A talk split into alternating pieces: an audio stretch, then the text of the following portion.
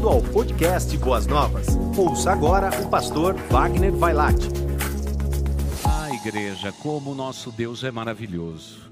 Como acabamos de cantar, Ele luta conosco esta guerra. A maioria de nós nos perdemos no meio de tantos sons, no meio de tantas lutas que o mundo passa, as notícias chegando de todos os lugares, explodindo em nossas mentes. E quantas vezes são estas notícias que nos dá a ideia de que Deus se esqueceu de nós? Ou quem sabe diga alguém aí, ah, Deus está longe de nós. Não, mas o nosso Deus está perto de nós. Sim, porque Ele é Emmanuel. Emmanuel significa Deus conosco. É por isso que hoje, antes dessa celebração, eu gostaria de falar ao seu coração, ao íntimo do seu coração, porque se existe algo que é extremamente importante para nós, é dizermos ao mundo, ao mundo inteiro, que nós temos um Deus que está próximo. Eu me lembro da celebração da ceia do Senhor. Jesus Cristo fez questão de estar intimamente junto com seus discípulos, dizendo a eles de maneira clara: Eu estou com vocês, eu sou Emanuel. Eu sei que do lado de fora do cenáculo, tudo estava agitado, a perseguição já começava, principalmente fariseus, saduceus e os mestres da lei estavam todos contra Jesus Cristo e os seus discípulos e contra qualquer pessoa que se levantasse em Jerusalém, falando em nome de Jesus de Nazaré. Mas Jesus Cristo queria dizer dos seus discípulos de proximidade. E é sobre isso que eu quero falar hoje. Ao seu coração, Deus está perto. Deus está perto. Você se lembra que Jesus Cristo, depois de celebrar com intimidade daquela ceia, ele foi para aquele horto, para aquele jardim e continuou junto dos seus discípulos. Mais tarde, horas depois, ele vai ser julgado, espancado, tudo vai acontecer com Cristo Jesus. Jesus Cristo é crucificado, martirizado naquela cruz, mas, querida igreja, até mesmo naqueles momentos cruéis, tenhamos a certeza, Ele estava perto, Ele estava próximo. Não obstante tudo isso, ele ficou no seio da terra quando da sua sepultura, mas ele ressurgiu. Glória a Deus por isto. Agora ele aparece aos seus discípulos e diz de novo: Eu estou com vocês. Quando alguns, já trancafiados no cenáculo, começaram a duvidar se as mulheres tinham de fato visto Jesus ressurreto, mesmo estando com as portas fechadas, Jesus aparece no meio deles para dizer: Eu estou aqui, eu estou aqui.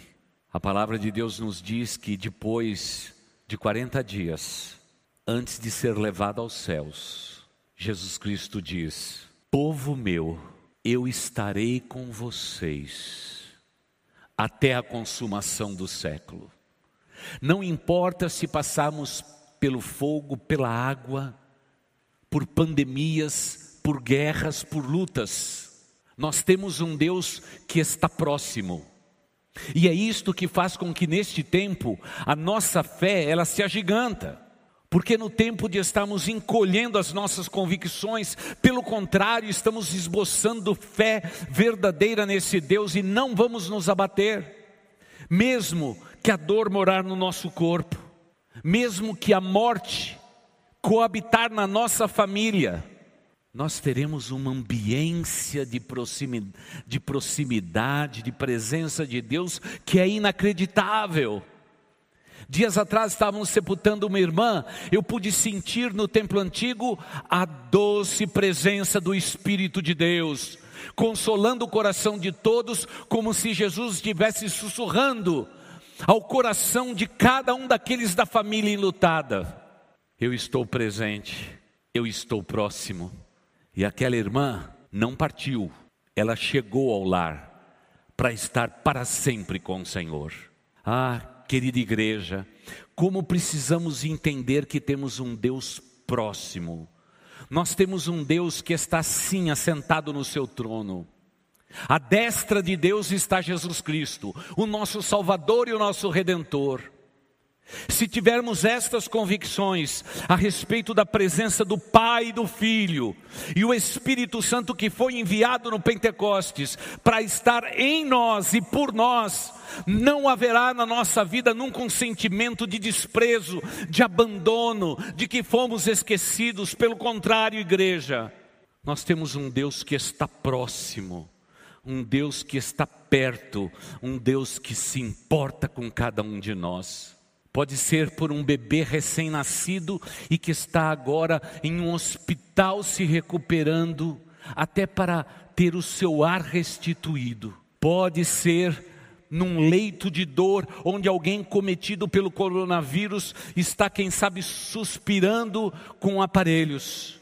Não importa a circunstância esta ou aquela, Deus está perto de nós, nós temos um Deus presente. O grande problema da nossa vida é que nós não descobrimos a cada dia, a cada instante, a proximidade de Deus, porque nós não somos íntimos dEle. E por não termos essa intimidade extravagante, exuberante, nós colocamos às vezes Deus para mais longe da gente, como se Deus estivesse longe sentado num trono, com as suas vestes talares, e nós estamos aqui no mundo, longe, longe, longe, longe. Irmãos, as mãos do nosso Deus estão estendidas na nossa direção, porque Ele nos ama, Ele é um Deus de proximidade, Ele é um Deus de perto como também um Deus que alcança aqueles que está longe. Esse é um mistério do nosso Deus. Ele é Deus daqueles que creem, ele é Deus daqueles que duvidam, ele é Deus daqueles que buscam santidade. Ele também é o Deus daqueles que estão se contaminando nesse mundo. Muitas vezes Deus olha a rebeldia dos seus corações, olha tudo aquilo, mas Deus continua intensamente amando cada um deles na esperança que um dia esta humanidade decaída reencontre a proximidade. Mas, querida igreja, não nos enganemos. Essa questão de proximidade é algo sério na Bíblia. E há um texto bíblico em Isaías, que quando lemos esse texto, ficamos a perguntar o que Deus precisa mais fazer para dizer para a humanidade: eu estou próximo, eu me importo eu me importo com vocês. Eu sei que você está aí na sua casa, quem sabe você já preparou o pão, já preparou o cálice. Este pão e este cálice é da comunhão, é da intimidade, é da proximidade. Por isso, mesmo à distância online, eu quero dizer a vocês: bem-vindos à ceia do Senhor. Jesus te convida nesta noite para você romper a distância, seja ela qual for, que exista na tua vida e na tua existência, para que você esteja próximo dele, porque ele está próximo daqueles que o invocam. Posso perguntar? Você acorda pela manhã, escorrega da sua cama, se ajoelha no chão e invoca o nome do Senhor nosso Deus? Sim, o nosso Deus precisa ser invocado. Pai, obrigado por esta noite. Pai eterno, obrigado porque eu vivo mais um dia, um milagre do Senhor. Senhor, eu invoco o teu nome, clamo pela tua presença na minha vida e da minha família. Pai de amor, quero pedir a tua bênção, a tua proteção, a tua defesa, em nome de Jesus Cristo. Abençoa o meu dia. O nome de Deus está invocado. O Deus que está perto vai dizer: a casa está arrumada, está tudo pronto eu posso entrar, eu posso cear, eu posso ter comunhão com eles. Por favor, não deixe uma crise, uma pandemia, o desemprego ou qualquer outra circunstância da sua vida sussurrar na tua mente e permitir que o maligno coloque um pensamento errado aí na tua cabeça, que Deus se esqueceu de você. Não, o nosso Deus está perto. Veja o que Isaías 65, verso 1 diz. Você precisa notar isso.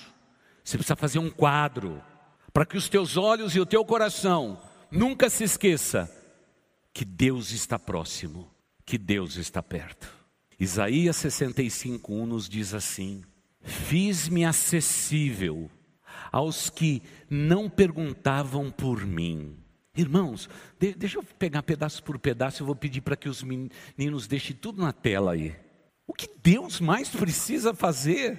Parece que Deus está agora se colocando no lugar da disponibilidade, dizendo: o que posso eu fazer mais?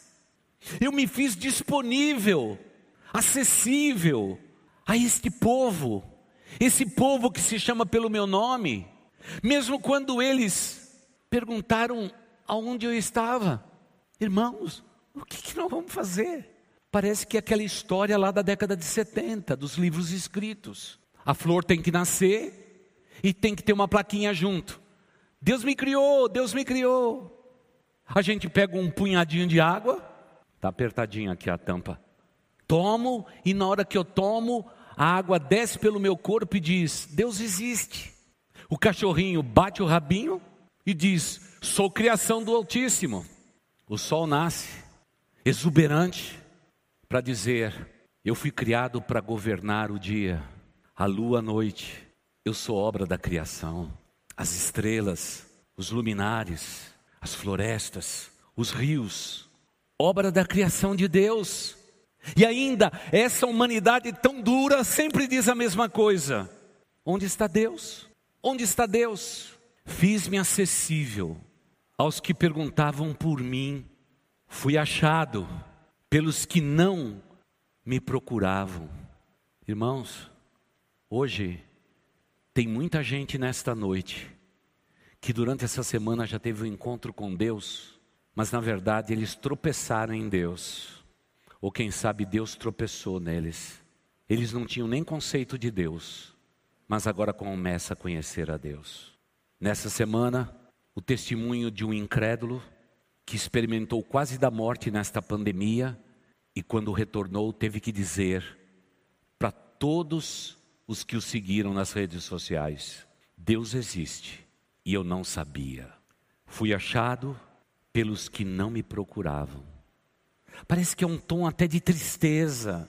O Deus cheio de amor, o Deus virtuoso em amar, o Deus escandaloso em amar, o Deus que luta as nossas guerras, como acabamos de cantar está dizendo: eu me fiz acessível, mais próximo do que isto, não é possível. Eu, eu enviei meu filho, eu fiz do meu filho homem como vocês, ele morreu naquela cruz pelos seus pecados, vocês celebram desta ceia, vocês têm um conceito. Como vocês podem perguntar: onde está Deus? Meu irmão, minha irmã, é tempo de espiritualidade na tua vida, é de você renovar o que precisa ser renovado. Não é a carteira de motorista, não é o seguro de saúde seu, não é o seguro de vida que você tem. Você precisa renovar o seu compromisso de intimidade com esse Deus maravilhoso, reformular a sua vida por inteiro e apanhar este mês, segundo do mês do ano, e dizer: Pai, vou viver um tempo diferente na minha vida. Chega de viver longe de ti, dizendo que estou perto de ti. Eu quero viver em tua presença. Eis a minha vida, eis o meu coração. É tudo o que eu mais preciso, é respirar o ar que o Senhor respira, e preciso desfrutar da tua intimidade. Pessoas íntimas de Deus são mais fortes. Pessoas mais íntimas de Deus vão mais longe.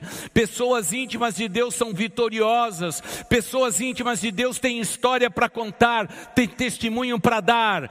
Quem não tem testemunho para dar é porque na verdade não tem intimidade com Deus. Podemos povoar uma igreja, podemos estar dentro de uma igreja, mas no entanto vazios, completamente vazios de Deus. E Deus continua num sentimento melancólico, dizendo: O que mais eu faço para que o povo possa me encontrar? O que mais eu vou fazer para ser mais acessível do que sou? Até mesmo as pessoas que não invocam meu nome trombam comigo e passam a crer. E aí parece que tudo vai ficando pior, porque agora ele olha para a nação de Israel olha para o povo dele, a uma nação que não clamava pelo meu nome, e eu, o Senhor, disse: Eis-me aqui, eis-me aqui. O que Deus pode fazer mais por nós que Ele não tenha feito? O grande problema não está em Deus, está em nós. Somos tão fervorosos com os nossos celulares nas mãos, gastamos horas a fios, horas a fio com o celular. Queremos nos alimentar com tudo que o mundo pode nos dar, e o mundo está nos mantendo ocupado. Mas qual um servo que clama pelas correntes das águas. Assim a minha alma tem sede de ti, ó Deus. Ó Altíssimo, quando eu entrarei na tua casa, quando eu desfrutarei da tua comunhão novamente, diz o autor bíblico, parece que não temos mais esta sede de Deus. O mundo tem saciado a nossa sede, sabe de que maneira? Enchendo a nossa mente de informações e de atualidades, e nos esquecemos da palavra eterna do nosso Deus. Quantos de vocês conheciam Isaías 65:1? Então você diga, pastor, eu estou na igreja há 30, 40, 50 anos e nunca tinha parado para anotar Isaías 65, 1. O que mais Deus precisa fazer por nós, igreja? E aí eu olho para esse texto e digo: Altíssimo Deus, para um mundo longe do Senhor, a única resposta é proximidade, porque o nosso mundo está longe do Senhor. E sinto em dizer, meu irmão, minha irmã querida, talvez você, mesmo um dia tendo professado com seus lábios que Jesus Cristo é o Senhor, como digo desse púlpito há tantos anos, Deus está com saudades de você. Porque você já foi melhor no passado. Você orava, jejuava, buscava a presença de Deus, estava presente em todos os cultos, adorava a escola bíblica dominical, adorava qualquer lugar onde o nome de Jesus Cristo era proferido. Cada canção nova que saía, você estava lá. Mas hoje, seu coração está longe, longe, longe do Deus Altíssimo.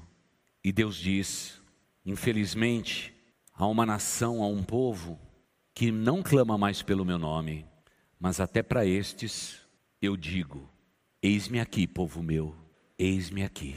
Sente-se à mesa, desfrute da minha comunhão, que a ceia do Senhor não seja simplesmente um pretexto, mas seja a motivação da nossa existência. Em segundo lugar, para um mundo em convulsão, prostrado, como está o nosso, fronteiras fechadas, aeroportos vazios, cidades inteiras em lockdown, toque de recolher. Uma hora abre a economia, daqui a pouco fecha. Muda-se de fase como acontece na nossa cidade. Um mundo em convulsão. Qual é a resposta para um mundo em, convulsão? A resposta é um Deus de amor, mas acima de tudo um Deus presente. E o nome de Jesus é Emmanuel. Em terceiro lugar, para um mundo confuso como o nosso. E como está confuso, irmãos? O certo virou errado, o errado virou certo. Quais são os padrões éticos e morais de igreja que nós temos nos dias atuais? Tudo é relativo. Estão relativando até Deus. Esse é o mundo confuso que nós estamos vivendo. Para um mundo confuso, nada melhor do que um Deus que nunca muda, e esse é o nosso glorioso Deus, aleluia por isso. Ele é um Deus que nunca muda, Ele é o mesmo e o será eternamente o mesmo. Esse é o nosso Deus. E em quarto lugar, para um mundo como o nosso, entristecido, Ele está dizendo: Eis-me aqui, eis-me aqui. Não, Senhor Deus, tem alguma coisa errada, porque todos os apelos missionários que eu já ouvi em minha vida, tem que ter o eis-me aqui. Eis-me aqui é a resposta que o homem dá ao Senhor. Quando Isaías entrou no santuário para cultuar a Deus, o rei havia morrido. O futuro do profeta ou dos profetas estava em jogo. Agora é um momento de crise, agora é um momento de luta. O rei que virá Amará a Deus, amará os profetas ou matará os profetas e destruirá a fé. É tempo de decisão na casa do Deus Altíssimo. O coração de Isaías não batia, apanhava.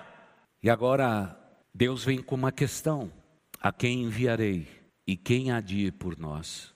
E o profeta diz: Eis-me aqui, envia-me a mim. E aí a gente vai descobrir que Isaías era um profeta inútil, profeta de palácio.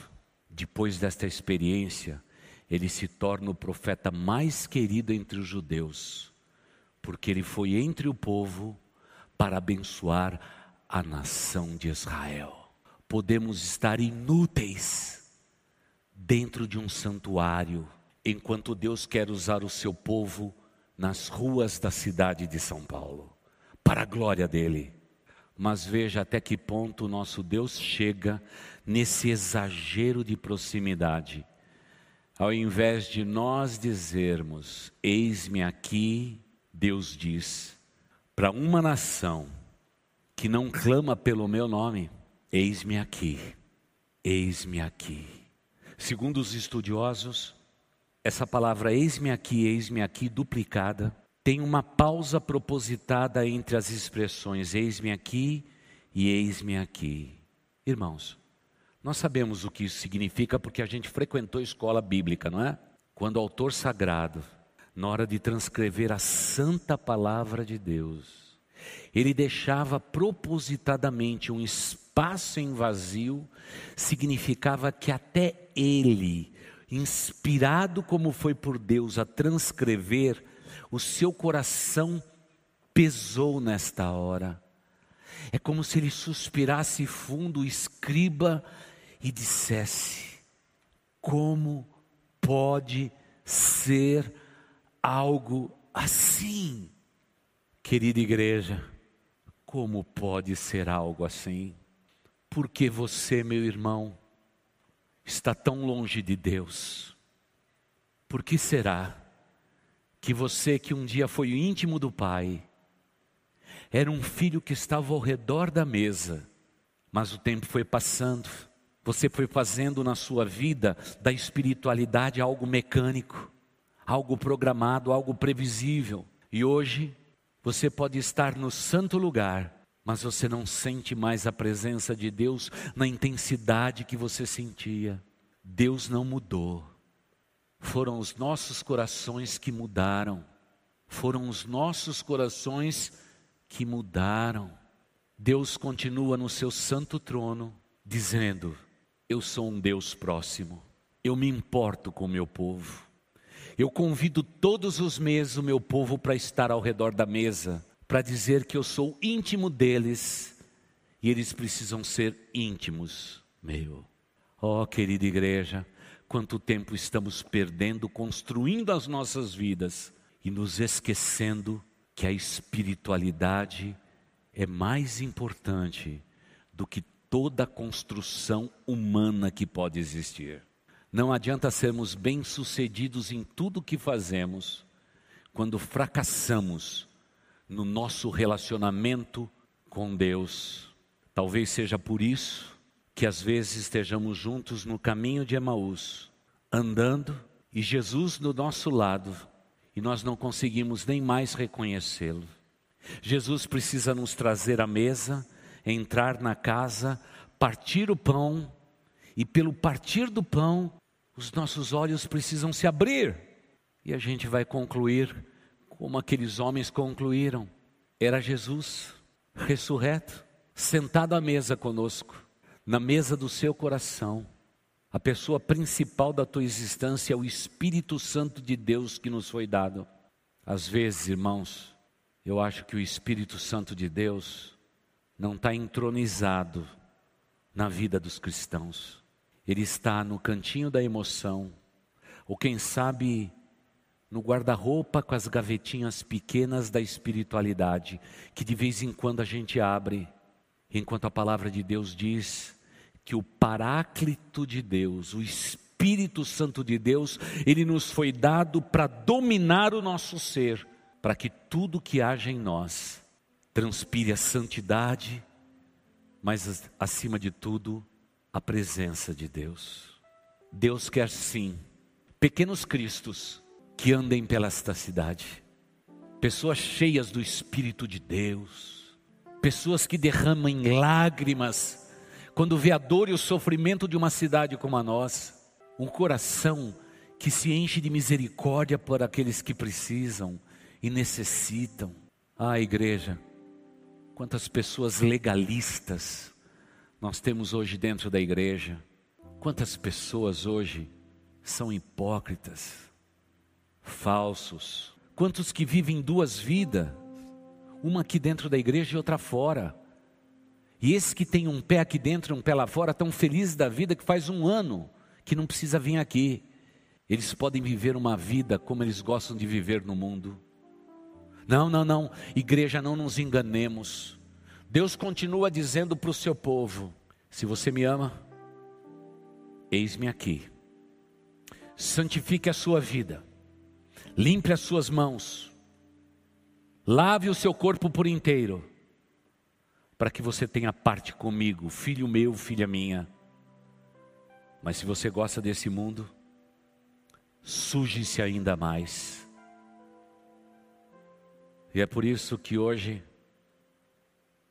a gente tem que colocar uma caixinha de texto na nossa cabeça assim, no Instagram, para responder: crente bebe? Crente pode tatuar? Crente pode balada? Crente pode namorar com gente que não é crente? Eu posso transar antes de casar? Ah, irmãos, espera um pouquinho, irmãos. Eu não preciso de placas ou tabuletas na minha cabeça para responder perguntas óbvias para o povo de Deus. Sabe do que eu preciso? Eu preciso que esse povo se arrependa e volte-se para Deus, porque quando se voltar para Deus, Deus vai dizer: Eu sempre estive aqui, eu nunca deixei o meu lugar, eu nunca deixei de te amar. Quando vocês pecaram no Éden, eu estava lá. Eu matei o animal e vesti vocês. Quando vocês saíram da arca, eu estava lá para repovoar o mundo. Quando vocês se distanciaram de mim, eu mandei os meus profetas, homens de Deus, para trazer vocês de volta.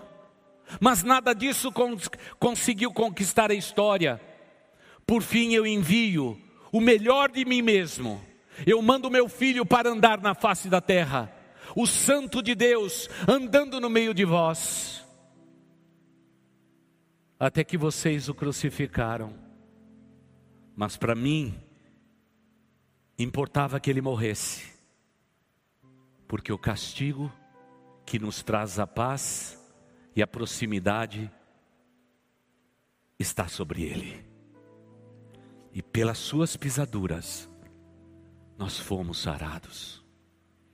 Querida igreja, é tempo de celebrar desta ceia, mas não celebre do mesmo modo, por favor. Não mecanicamente, principalmente agora que estamos online. Parece distante. Por favor, não faça isso. Porque um dia, quando Cristo morreu naquela cruz, o véu do templo foi rasgado, de cima a baixo. Sabe o que Deus disse? Não preciso mais de sacrifícios, animais imolados no altar. Eu não preciso mais de sacerdotes, eu não preciso mais de intermediários. A partir de agora, Eis-me aqui no Santo do Santo. Deus, ninguém pode entrar no Santo do Santo. Agora pode, porque o véu do templo foi rasgado. O justo morreu pelo injusto, para que você tenha livre acesso à minha presença. Você não precisa mais de intermediários. Você pode vir direto à minha presença.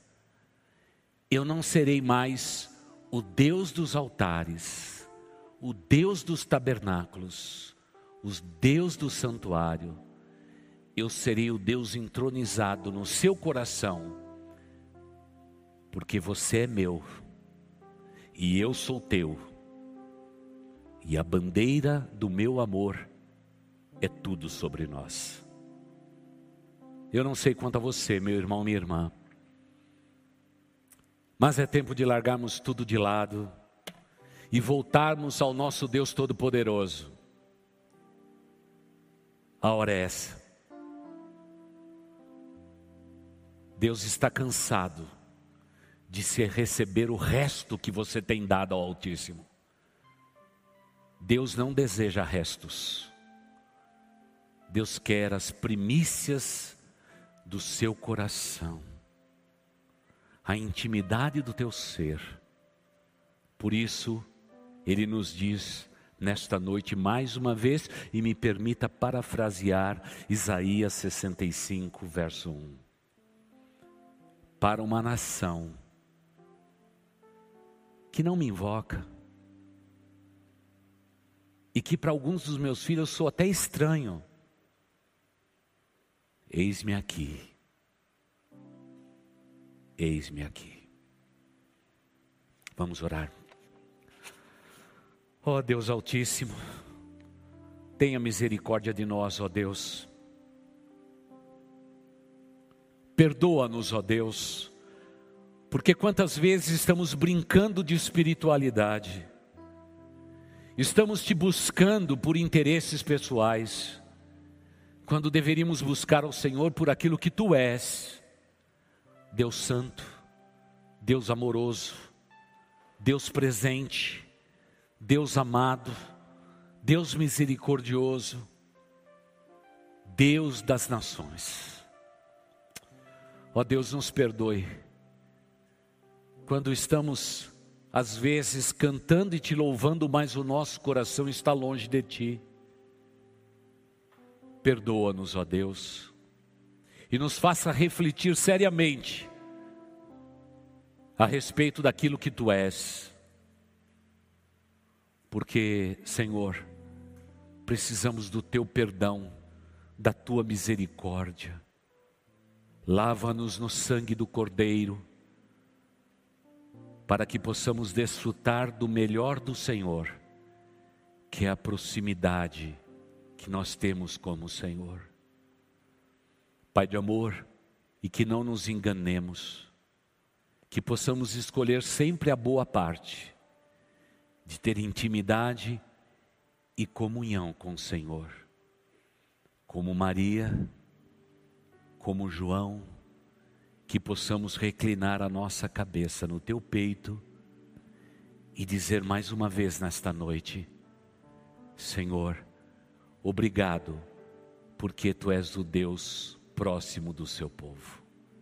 Obrigado, Deus Altíssimo, porque não merecemos tamanho amor, mas assim mesmo o Senhor nos amou. Obrigado. fazemos esta oração confessando o nosso distanciamento de Ti e o quanto precisamos estar mais perto de Ti, orando em nome de Jesus. Amém e amém. Você ouviu o podcast Boas Novas? Que Deus te abençoe e nunca se esqueça que, em Boas Novas, a gente sempre se encontra.